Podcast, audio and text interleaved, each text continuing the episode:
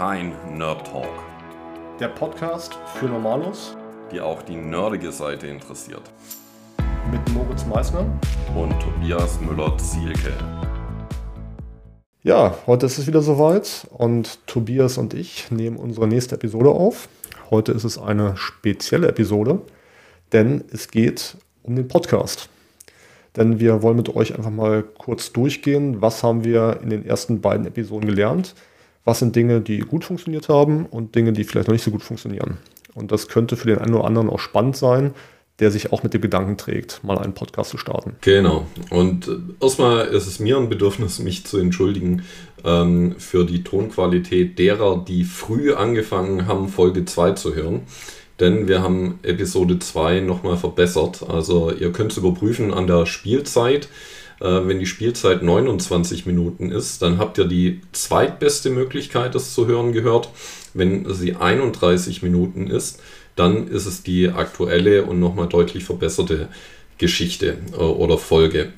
Und ich hatte das Bedürfnis, und Moritz fand es auch gut, dass wir drüber reden, dass wir einfach als Thema jetzt auch mal drüber sprechen, wie ist das denn so einen Podcast aufzunehmen. Und ich persönlich kann euch sagen, oh mein Gott, die Tonqualität ist unglaublich anstrengend. Das kostet so viel Energie und Nerven. Das war auf jeden Fall ein Thema, was uns die letzten anderthalb Wochen etwas begleitet hat. Und wir hatten eigentlich gedacht, wir werden ähm, ein Setting haben, wo die Tonqualität gut ist. Tobias hat mich in Berlin besucht, hatte sein ähm, Mikro, das Blue Yeti dabei. Und wir haben in einem Raum gegenüber gesessen. Und trotzdem war die Tonqualität extrem unterschiedlich. Also das gleiche Mikro, der gleiche Abstand.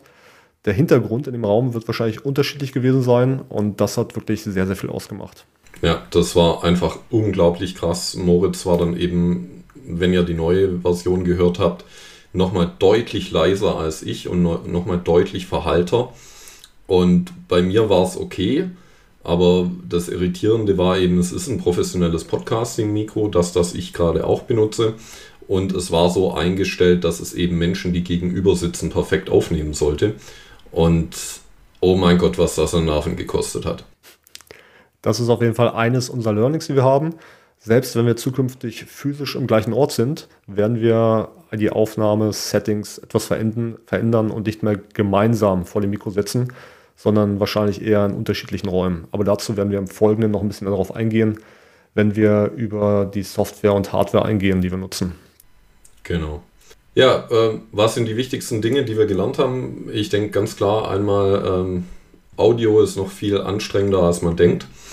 Ähm, bezüglich so grob Software war es eigentlich, fand ich okay. Wir hatten ursprünglich, ich bin ein großer Fan von AppSumo. Das ist äh, so eine Website, bei der man immer wieder mal von Startups äh, Services oder Apps äh, kaufen kann für einen Fixpreis, die aber normalerweise ein Software-as-a-Service-Modell haben, wo du also monatlich immer wieder zahlst.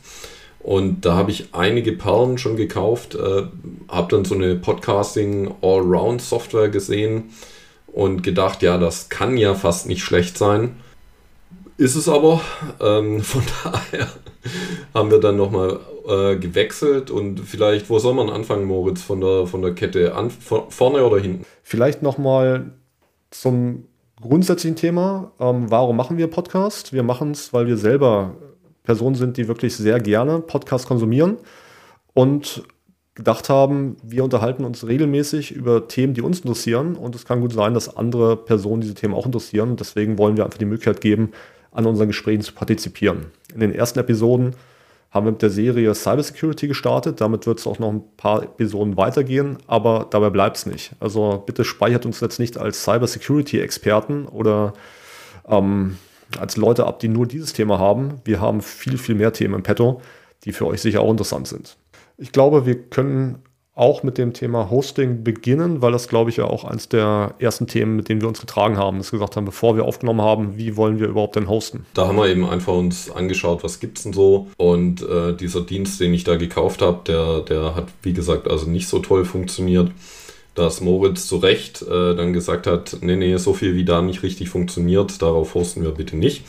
Und dementsprechend haben wir uns umgeschaut und äh, was jetzt aktuell die angenehmste Lösung zu sein scheint, ist Anchor FM. Die gehören zu Spotify Also jemand, der sehr großes Interesse hat, dass Content, äh, dass Content und Podcasts erstellt werden, dass die gut verfügbar sind und haben bisher auch sehr wenig Probleme mit denen gehabt.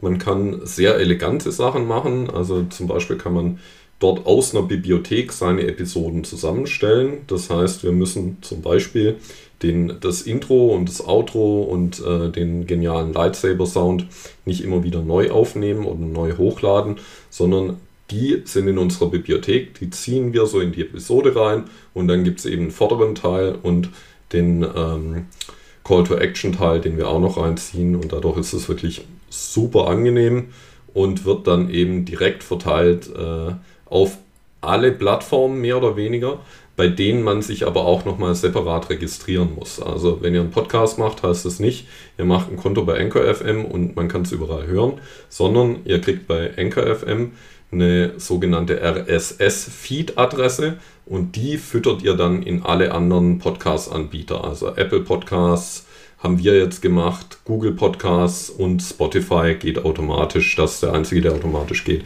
wegen was eben NKFM dazugehört. Genau, also wie der Tobias gerade gesagt hat, ist das Schöne an NKFM, es ist ein Unternehmen von Spotify, also ein Podcast und ein Musikanbieter, der eh schon sehr, sehr weit genutzt wird. Und man kriegt ja auch verschiedene Podcast-Anbieter auch direkt angezeigt, dass man sich dann auch wirklich schrittweise durchgehen kann und überlegen kann, bei welchen anderen Anbietern wie äh, Apple Podcasts etc.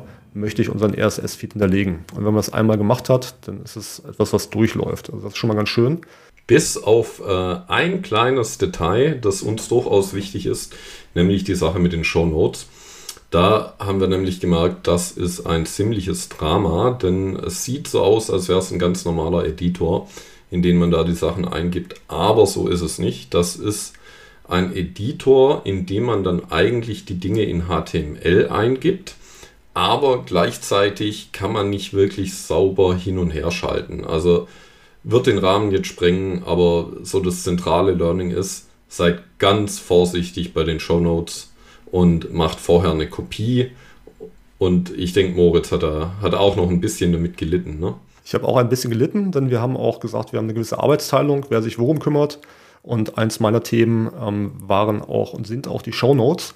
Und um hier wieder so ein bisschen in die normale Sprache zu kommen, ähm, der Editor, also man hat ein Fenster, wo man Eintragungen machen kann. Also kann man wie in einem Word-Dokument was reinschreiben.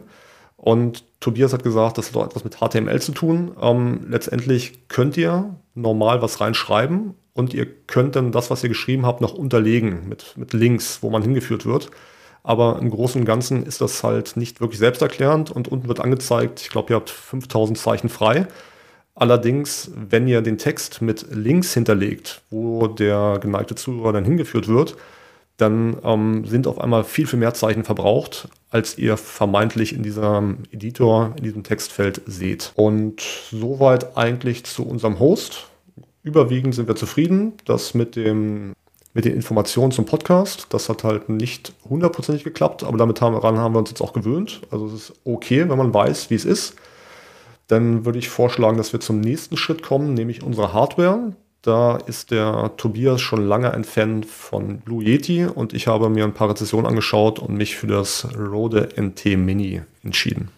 Ein Hinweis wäre vielleicht noch, dass das Blue Yeti ist vom Handling vielleicht erstmal noch ein bisschen besser, weil man am Yeti noch verschiedene Einstellungen direkt machen kann. Zum Beispiel den Gain einstellen. Das kann ich an dem Rode NT Mini nicht direkt. Da kann man sich aber kostenlos eine Software von Rode runterladen. Die heißt Rode Connect. Da könnt ihr dann auch den Gain einstellen. Und das ist ganz witzig. Da kann man zusätzlich dann noch ähm, verschiedene vordefinierte Geräusche einblenden, wie zum Beispiel Gelächter, Applaus, oder auch ein paar andere Dinge. Das fand ich ganz witzig. Jetzt bin ich mir nicht sicher, hat der Moritz auch brav erzählt, was Gain heißt? Nein. Nämlich die Lautstärke? Habe ich nicht und ich muss sagen, das kann ich im Moment auch nicht richtig erzählen, deswegen hatte ich die Hoffnung, dass du direkt einsteigst. Ja, also Gain ist einfach quasi, wie stark das Signal, das aufgenommen wird, ähm, noch hoch skaliert wird ähm, gegenüber dem anderen, der es hört. Also wenn ich an meinem, meinem Gain drehe, dann werde ich halt lauter, lauter und leiser für euch. So viel zu unserer Hardware. Welche Software nutzen wir? Erstmal für die Aufnahme. Da haben wir bei den Vorortaufnahmen Audacity genutzt und uns mittlerweile dafür entschieden, ähm, hauptsächlich da wir auch virtuell aufnehmen, die Software Studio, Studio Link zu nutzen. Das Schöne daran ist, dass jeder separat seine Tonspur aufnehmen kann und was es dann im Nachhinein noch ein bisschen einfacher macht, Störgeräusche rauszufiltern. Genau, absolut. Also es wird eben, wir arbeiten jetzt so, dass bei jedem Lokal aufgenommen wird, äh, sowohl die eigene Spur als auch die fremde Spur. Und äh, zum Schluss nehmen wir dann eben meine lokal aufgenommene Spur und die beim Moritz lokal von ihm aufgenommene Spur. Und das bietet uns dann halt auch die Möglichkeit, einfacher nachbearbeiten zu können. Und wir schließen eben das Problem aus, dass es irgendwelche Themen mit der Internetverbindung gibt. Und hier nochmal ein Dankeschön an Simon Dükert, genau. der ähm, auch sehr, sehr gute Hinweise in Richtung Podcast liefert. Er hat einen Lernausfahrt, der sich speziell ähm, mit Podcasting beschäftigt. Das wäre auch nochmal ein guter Hinweis, wenn ihr anfangen wollt zu podcasten. Verlinken wir in den Show Notes. Und er war auch der Erste, bei dem ich Studio Link mal genutzt habe, als ich in einem seiner Podcasts ähm, als Gast eingeladen war.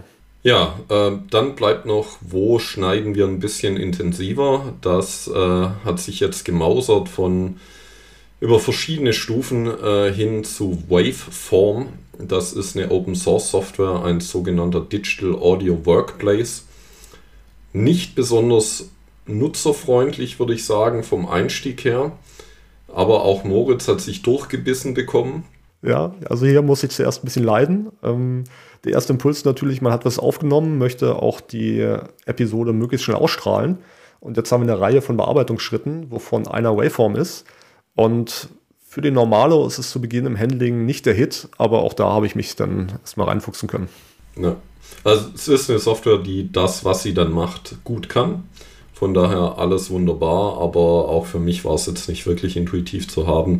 Und die konkrete Kette läuft dann eben Aufnahme, dann lassen wir es durch einen äh, Normalisierungsfilter im Netz laufen, loudness.fm, weil es null Aufwand macht. Ja, die, dadurch wird halt die Lautstärke angepasst. Genau, also Loudness ist eine Software, die auch kostenlos genutzt werden kann, bis zwei Stunden im Monat. Also das ist vielleicht auch nochmal ein guter Hinweis. Da werden automatisch ein paar Anpassungen vorgenommen, die helfen, wo wir auch nicht alle nutzen. Also wir haben verschiedene Einstellungen ausprobiert und es gab Einstellungen, die ähm, aus unserer Sicht die Tonqualität eher verschlechtert haben. Darauf wird Tobias sicher gleich noch eingehen und ein, zwei Punkte sagen. Im zweiten Schritt nutzen wir Waveform, im dritten Schritt OpenShot und im vierten Schritt noch eine von den ähm, Softwareangeboten, die der Tobias mal bei AppSumo geschossen hat. Die heißt Pictory. Und das sind so unsere vier Schritte, die Tobias jetzt noch ein bisschen ausführen kann. Ja, also ich muss dazu sagen, aktuell ist es definitiv noch ein bisschen zu umständlich, aber wir optimieren weiter. Ähm, der Hintergrund ist äh, für die verschiedenen Tools. Wir waren bei Waveform, genau. Also Waveform ist für den Schnitt gedacht, wo ich eben sagen kann, dass das ist hier, das ist dort, ja, wenn ich nochmal was rausnehmen will. Und dann hatte der Moritz äh, OpenShot genannt. Und OpenShot, das ist ein Videobearbeitungsprogramm des Open Sources. Und das brauchen wir tatsächlich nur, weil glaube ich, sogar der Marktführer der Videobearbeitungsprogramme oder, oder Screencasting-Aufnahmeprogramme, Camtasia, leider reproduzierbare Bugs produziert. Bugs gleich Fehler. Fehler, ja, Entschuldigung. Genau, äh, wir haben beide eben zufällig Camtasia oder Camtasia, mit dem man Screencasts aufnehmen, schneiden kann und so weiter. Und dieses Tool, das wir in der Kette tiefer nutzen, dieses Pictory, das hat äh, die Macke, dass es nur Videodateien annimmt. Das heißt, wir müssen aus der Audiodatei eben eine Videodatei machen.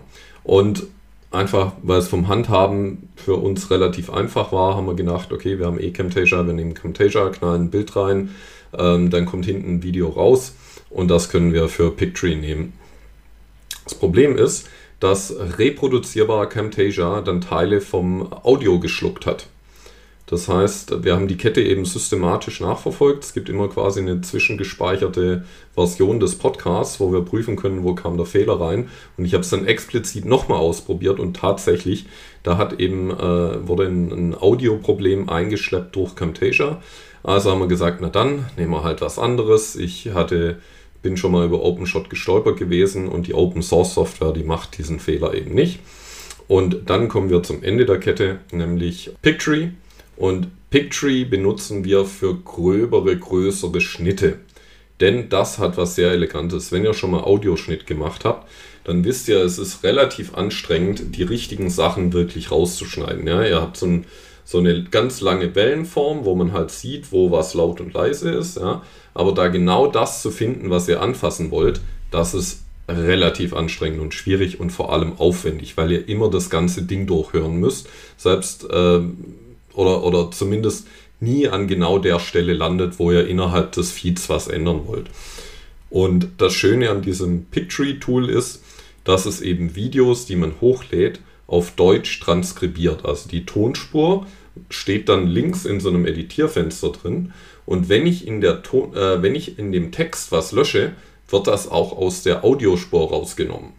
Das heißt, wir leiten das nachdem wir da irgendwelche Sachen, die wir gar nicht mehr drin haben wollen von unserem Interview oder von unserem Gespräch, die schneiden wir da einfach raus, exportieren es wieder und wir haben eine Tonspur, wo das nicht mehr drin ist. Sauber und anständig geschnitten, ohne dass wir die Stelle in der Wellenform suchen und dann manuell rausschneiden müssen.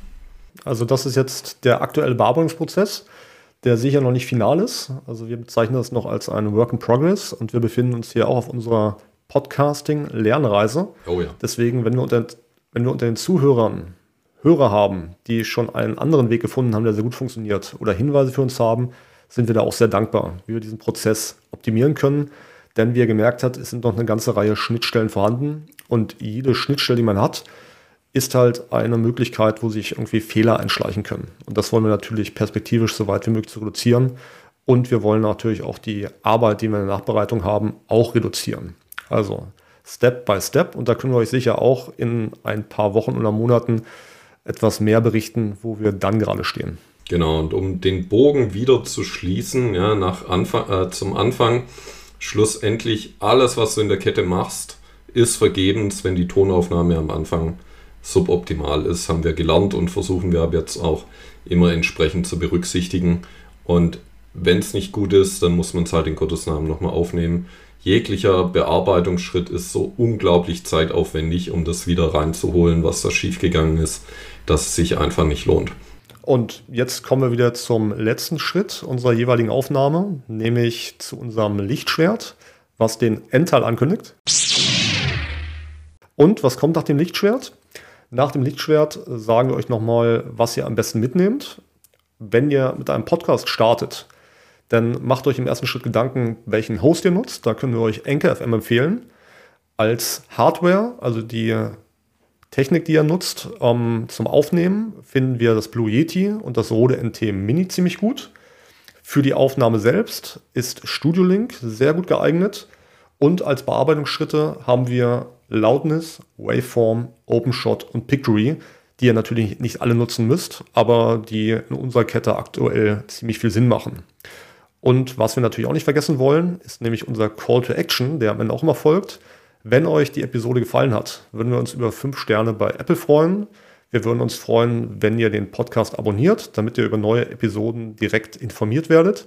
Und es wäre richtig klasse, wenn ihr uns auch Feedback gebt. Was hat euch gefallen und was können wir zukünftig vielleicht noch besser machen? Und wenn ihr diesen Podcast gut findet, dann empfehlt ihn gerne weiter auf jedem Medium, das ihr nutzen möchtet. Bis zum nächsten Mal. Ciao, ciao. Bis dann. Tschüss. Kein Nerd Talk. Der Podcast für Normalos, die auch die nerdige Seite interessiert.